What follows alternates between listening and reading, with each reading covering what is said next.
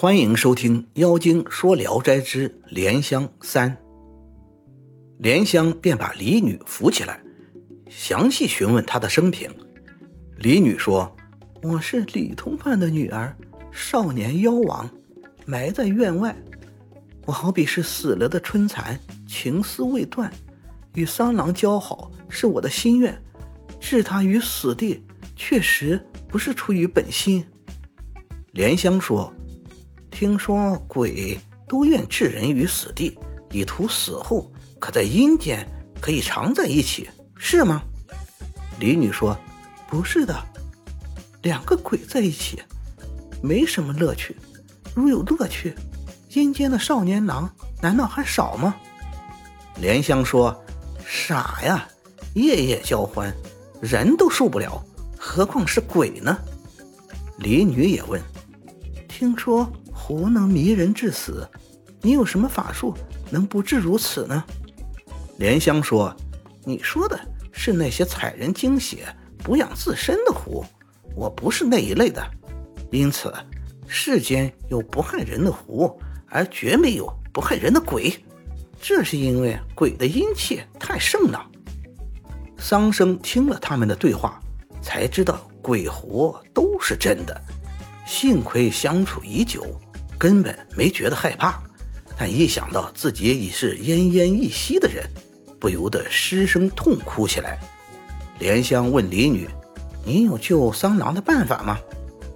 李女红着脸摇头，说：“无能为力。”莲香笑道：“恐怕桑郎身体健壮后，醋娘子又要吃杨梅了。”李女拜了拜，说：“如有高明医生救得桑郎。”使我不负罪郎君，我一定在阴间老老实实，哪敢有脸再到人间来？莲香解开药袋，取出药来说：“我早就知道有今天。分别后，我跑遍了三山五岳，采集草药，历时三个多月才配齐了药方。损劳过度待死的人，服用后没有不康复的，但是……”病因谁得，还需由谁出药引子，这就不得不转求你全力协助了。李女问：“需要什么？”莲香说：“樱桃小口中的一点唾液罢了。我将药丸放进他口中，烦你口对口用唾液把它送下去。”李女听罢，羞得面红耳赤，低着头。只瞅着绣鞋犯难，莲香取笑说：“妹妹最得意的就只有绣鞋。”李女更感羞惭，无地自容。莲香又说：“这不是你往常最熟练的技巧吗？今天怎么这么吝啬？”说罢，将药丸放入桑生的口中，转身催促李女。李女不得已，只好口对口的输送唾液。莲香说：“再吐。”李女吐了一口，一连三四次，药丸才被送下去。不一会儿，就听到桑生的肚子雷鸣般的响起来。莲香又给他服下一丸后，亲自为他接唇布气。桑生觉得丹田发热，精神焕发。莲香说：“病好了。”这时雄鸡报晓，李女彷徨地告别走了。莲香因桑生出狱，还需调养，特别是吃喝没有着落，便将院门反锁，让人误以桑生已回家，借以断绝外界往来，自己日夜护理他。李女也每夜必来殷勤伺候，侍奉莲香也像亲姐姐一般，莲香也很疼爱她。过了三个月，桑生完全恢复了健康，此后。李女一连好几夜没来，有时来了也只是看一看便走，对坐时也总是闷闷不乐。莲香曾多次留他与桑生共寝，他都坚决不肯。有一次，桑生追上他，硬把他抱回来，觉得他身子轻如草人，李女走不成，回来便合衣而卧，身子蜷曲起来不到二尺长。莲香越发爱怜他。示意桑生拥抱他，但无论怎样也摇不醒他。桑生无奈，只好自己睡下。及至醒来找他时，又不知去向了。此后十几天，李女再也没来过。桑生非常想念她，经常拿出绣鞋来与莲香共同把玩。莲香说：“如此美貌女子，我见了都很喜欢她，何况你们男人呢？”桑生说：“以前一动绣鞋，她立刻就到，心里很怀疑，但是始终没想到她是鬼。现在见鞋思人，实在太令人难过了。”说着说着。泪流满面。这以前有个姓张的财主，他的女儿名叫燕儿，十五岁时死了。